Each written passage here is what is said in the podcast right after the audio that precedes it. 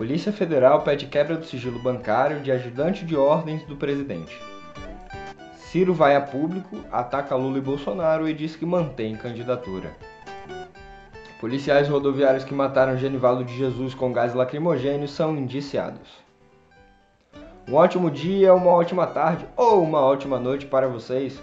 Como estão as coisas por aí? Eu sou Olavo Davi e estou pronto para te passar as principais notícias do dia no pé do ouvido. E nós começamos nosso programa de hoje falando de uma combinação não muito boa nos últimos anos. Alguém próximo profissionalmente dos Bolsonaro e o sobrenome Bolsonaro. Atendendo a pedido da Polícia Federal, o ministro do STF, Alexandre de Moraes, determinou a quebra do sigilo bancário de Mauro César Barbosa Cid, ajudante de ordens e um dos colaboradores mais próximos do presidente Jair Bolsonaro. Barbosa é tenente-coronel do Exército. A PF diz ter encontrado no celular do militar referências a transações financeiras suspeitas, como depósitos fracionados e saques elevados em dinheiro. A corporação apreendeu o aparelho no âmbito do inquérito sobre vazamento de investigações. A movimentação, segundo a PF, serviria para pagar contas da família de Bolsonaro e de pessoas próximas à primeira-dama, Michele Bolsonaro. O Palácio do Planalto diz que não há irregularidades e que o dinheiro vem das contas pessoais do presidente.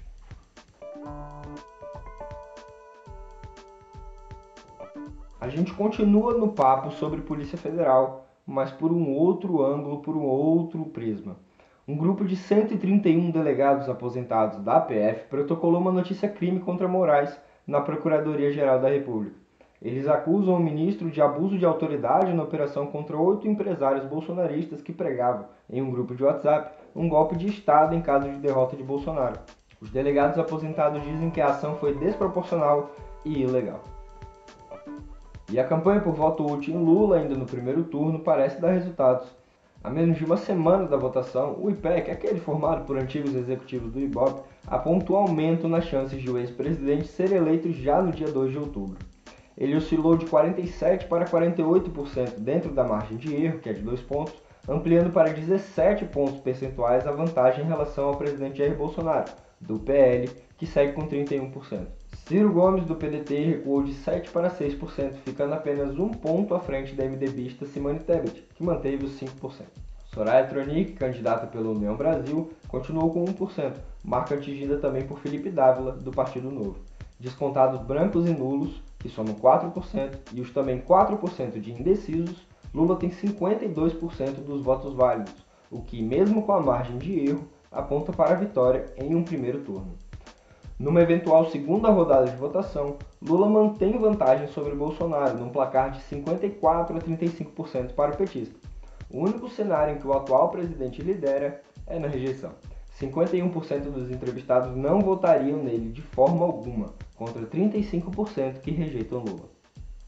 Como resposta à campanha pelo voto útil que citamos há pouco, o ex-ministro Ciro Gomes foi a público na manhã de segunda-feira e reafirmou sua candidatura ao Palácio do Planalto. No discurso chamado de Manifesto à Nação, Ciro distribuiu ataques a Lula e a Bolsonaro, a quem considerou iguais em um alegado atraso. Vamos ouvi-lo? Desta farsa cobre duas faces, que mesmo possuindo certos conteúdos e contornos diferentes, trazem de forma profunda a matriz histórica dos erros que há décadas atrasam o Brasil e escravizam o nosso povo. É essa matriz, escrava de um modo corrupto de governar e de um modelo econômico submisso aos interesses do mercado financeiro, que une Lula e Bolsonaro. Bolsonaro não existiria se não fosse a grave crise econômica e moral dos governos petistas. E Lula não sobreviveria em sua ameaçadora decadência se não fossem os desatinos criminosos de Bolsonaro. Mesmo assim, as máquinas poderosas do lulismo e do bolsonarismo estão conseguindo ludibriar a percepção popular, passando a falsa ideia de que apenas um pode derrotar o outro e que este passo atrás é o único meio de levar o país adiante. Além do voto útil, o ex-governador também se preocupa com a perda eleitoral na sua base política. Lá no Ceará, o pedetista recuou de 14% para 10% das intenções de votos, conforme pesquisa do IPEC que citamos. Candidato ao governo cearense, o correligionário de Ciro Gomes, Roberto Cláudio, também está em terceiro na corrida ao governo do estado. Do outro lado da campanha, Lula insinuou que Ciro está com problemas psiquiátricos. Sem tecer maiores críticas ao seu ex-ministro, o petista sinalizou para uma possível conversa em caso de vitória.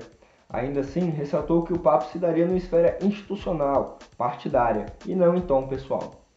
Por falar em Lula e nessa campanha da qual a gente sinceramente pode esperar de tudo, o ex-ministro do STF, Joaquim Barbosa, responsável pela prisão de Zé Genuíne, Zé Dirceu, aqueles petistas históricos e aliados de primeira ordem do ex-presidente, declarou voto em Lula.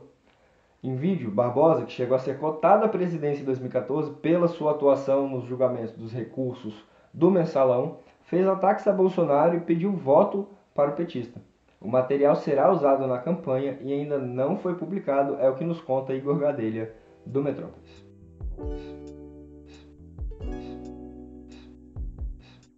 Considerada uma das maiores artistas dos Estados Unidos, Barbara Streisand é uma expoente como atriz, cantora e diretora de musicais e filmes. Isso todo mundo sabe, né? O que pouca gente sabe é que seu lado cantora da noite, que não costuma ser muito bem explorado por fãs e admiradores, existe e não só existe, como foi responsável por todo o sucesso que Barbara Streisand faz até hoje.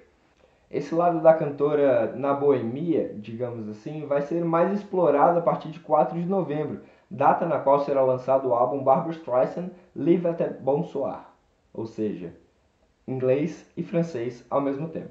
Para quem não entendeu, eu falei Live at the Bonsoir. O disco é quase um túnel do tempo. As músicas foram gravadas ao vivo, mas há 60 anos, durante três apresentações de Streisand na noite nova-iorquina. Ela tinha apenas 20 anos. Com essas apresentações, ainda garota garantiu um contrato para gravar o primeiro disco de sua carreira, o Barbara Streisand Album, lançado em 63, e um dos propulsores do foguete da sensação que seria Barbara Streisand no mundo da música, no mundo do cinema e em todas as áreas nas quais ela botou o pé ou a mão.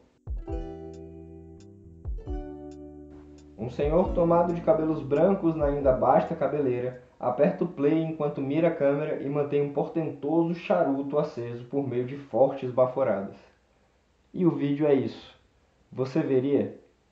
E se eu te dissesse que essa peça de quase comédia nonsense é o último registro em vídeo de um dos maiores nomes da história do cinema? Paul Grivat, acredito que a pronúncia não tem nada a ver com isso, mas eu realmente não sei pronunciar esse nome divulgou uma gravação do seu tio, o cineasta franco-suíço Jean-Luc Godard, que nos deixou em 13 de setembro. Ser uma pessoa não binária, aquela que não se identifica com o masculino ou com o feminino, nunca é algo simples, ainda mais quando se é jovem numa família conservadora do povo Ningua, a maior etnia da Nigéria. Essa é a história que Akawak... Akaw... Isso, vai ser difícil. Akawak... Akawik Akawek, Akawek MZ, também uma pessoa não binária, conta em seu livro A Morte de Vivek Oji. Sim, nós já começamos sabendo que Vivek morreu. A prosa eloquente de MZ vai nos dizer como Vivek viveu. Vivek viveu. E só falta começar com ao verme que primeiro roeu as frias carnes do meu cadáver. Não porque no caso não é um defunto autor, é um defunto personagem, ou uma personagem defunta, aí fica a seu critério. Pessoal, presta atenção. Em muito pouco tempo, um fungo que controla mentes vai matar quase toda a humanidade. Vi isso. Quem ficou se transformou em verdadeiros monstros assassinos que sobreviveram a formarem pequenos grupos com leis próprias e território parcamente definido. Tá bom, tudo bem. É claro que eu me refiro ao The Last of Us. Quem já se aventurou a comandar Joe e a pequena Ellie vai ganhar a oportunidade de assistir uma série inspirada no jogo. O primeiro trailer oficial da obra foi liberado ontem pela HBO Max, responsável pela produção.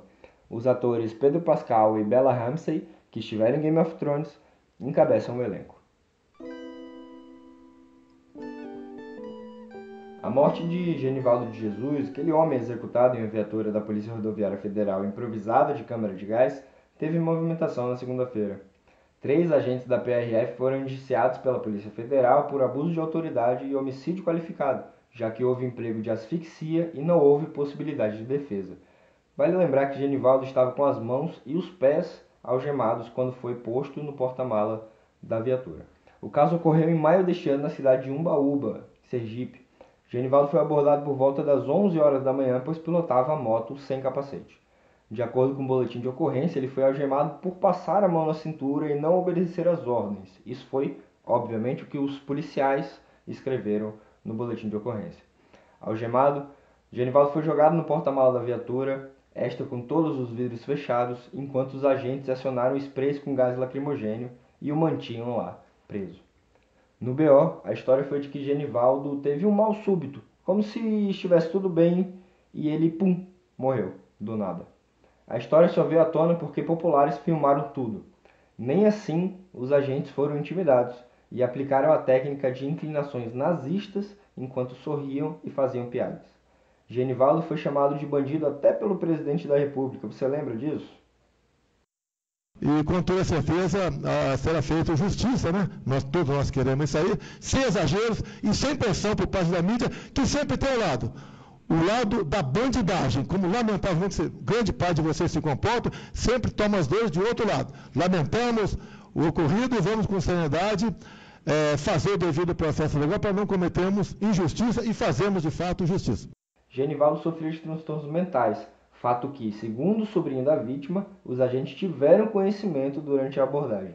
A denúncia da PF foi recebida pelo Ministério Público Federal, aquele comandado por Augusto Aras, e o órgão tem 15 dias para apresentar denúncia contra os agentes. A PRF, corporação que jamais parou o presidente pela ausência do capacete, não se pronunciou sobre os indiciamentos.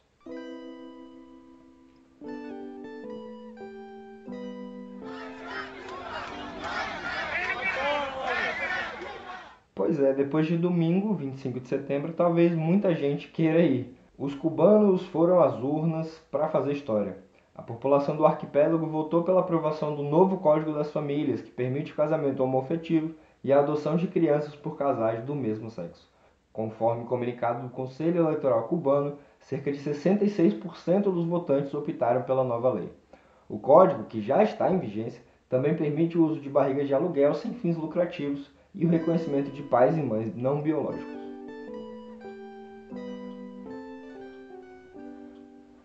Ei, você me conta uma coisa, você que está nos ouvindo. Você lembra que a gente ainda está em pandemia? Pois é, ontem, pela primeira vez desde outubro de 2020, quando as farmácias começaram a vender testes rápidos de Covid, o número de resultados positivos registrados por esses estabelecimentos ficou abaixo de 1.600, segundo a Associação Brasileira das Redes de Farmácias e Drogarias. Foram cerca de 1.500 infectados entre 12 e 18 de setembro, muito abaixo dos quase 320 mil registrados em uma semana em janeiro, no auge da variante Ômicron. E também tem notícia boa com a média móvel. O índice que se dá num cálculo que envolve os últimos 14 dias ficou em 57 mortes nesta segunda, o menor patamar desde o início da pandemia. Em 16 estados e aqui no Distrito Federal, de onde gravo, não foram registrados óbitos.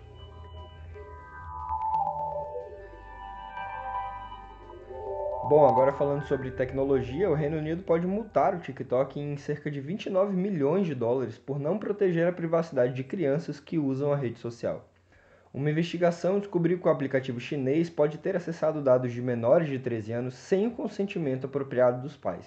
Além disso, o TikTok não teria fornecido informações adequadas aos seus usuários de maneira transparente. Enquanto isso, a empresa de propriedade da gigante chinesa ByteDance ainda enfrenta investigações da Justiça dos Estados Unidos. A preocupação do governo americano é de que os dados dos usuários pudessem ser repassados ao governo da China. No entanto, de acordo com o New York Times, o TikTok e os Estados Unidos podem entrar em um acordo de segurança para evitar que a ByteDance tenha que vender o app. A Apple anunciou oficialmente na segunda-feira que vai produzir o novo iPhone 14 na Índia, numa tentativa de diversificar a produção fora da China. A principal fabricante da marca, a Foxconn, está produzindo os aparelhos em sua fábrica nos arredores da cidade de Chennai. A companhia já produzia alguns de seus modelos mais antigos no país. Analistas afirmam que até 25% de toda a produção do novo iPhone deve ser transferida para a Índia em breve. Atualmente, o país é o segundo maior mercado de celulares do mundo, depois da própria China. O WhatsApp agora permite que os usuários compartilhem chamadas de vídeo a partir de um link. Até então, era possível apenas via convite manual. Com a atualização, as chamadas devem funcionar de forma semelhante às reuniões de videoconferência, como Google Meet ou Zoom, que possibilitam o ingresso de participantes com um endereço web. Então eu, Olavo Davi, vou aproveitar essas novas funcionalidades do WhatsApp para ligar para Deus e o mundo enquanto o nosso próximo encontro não chega. Até a terça que vem. Um abraço.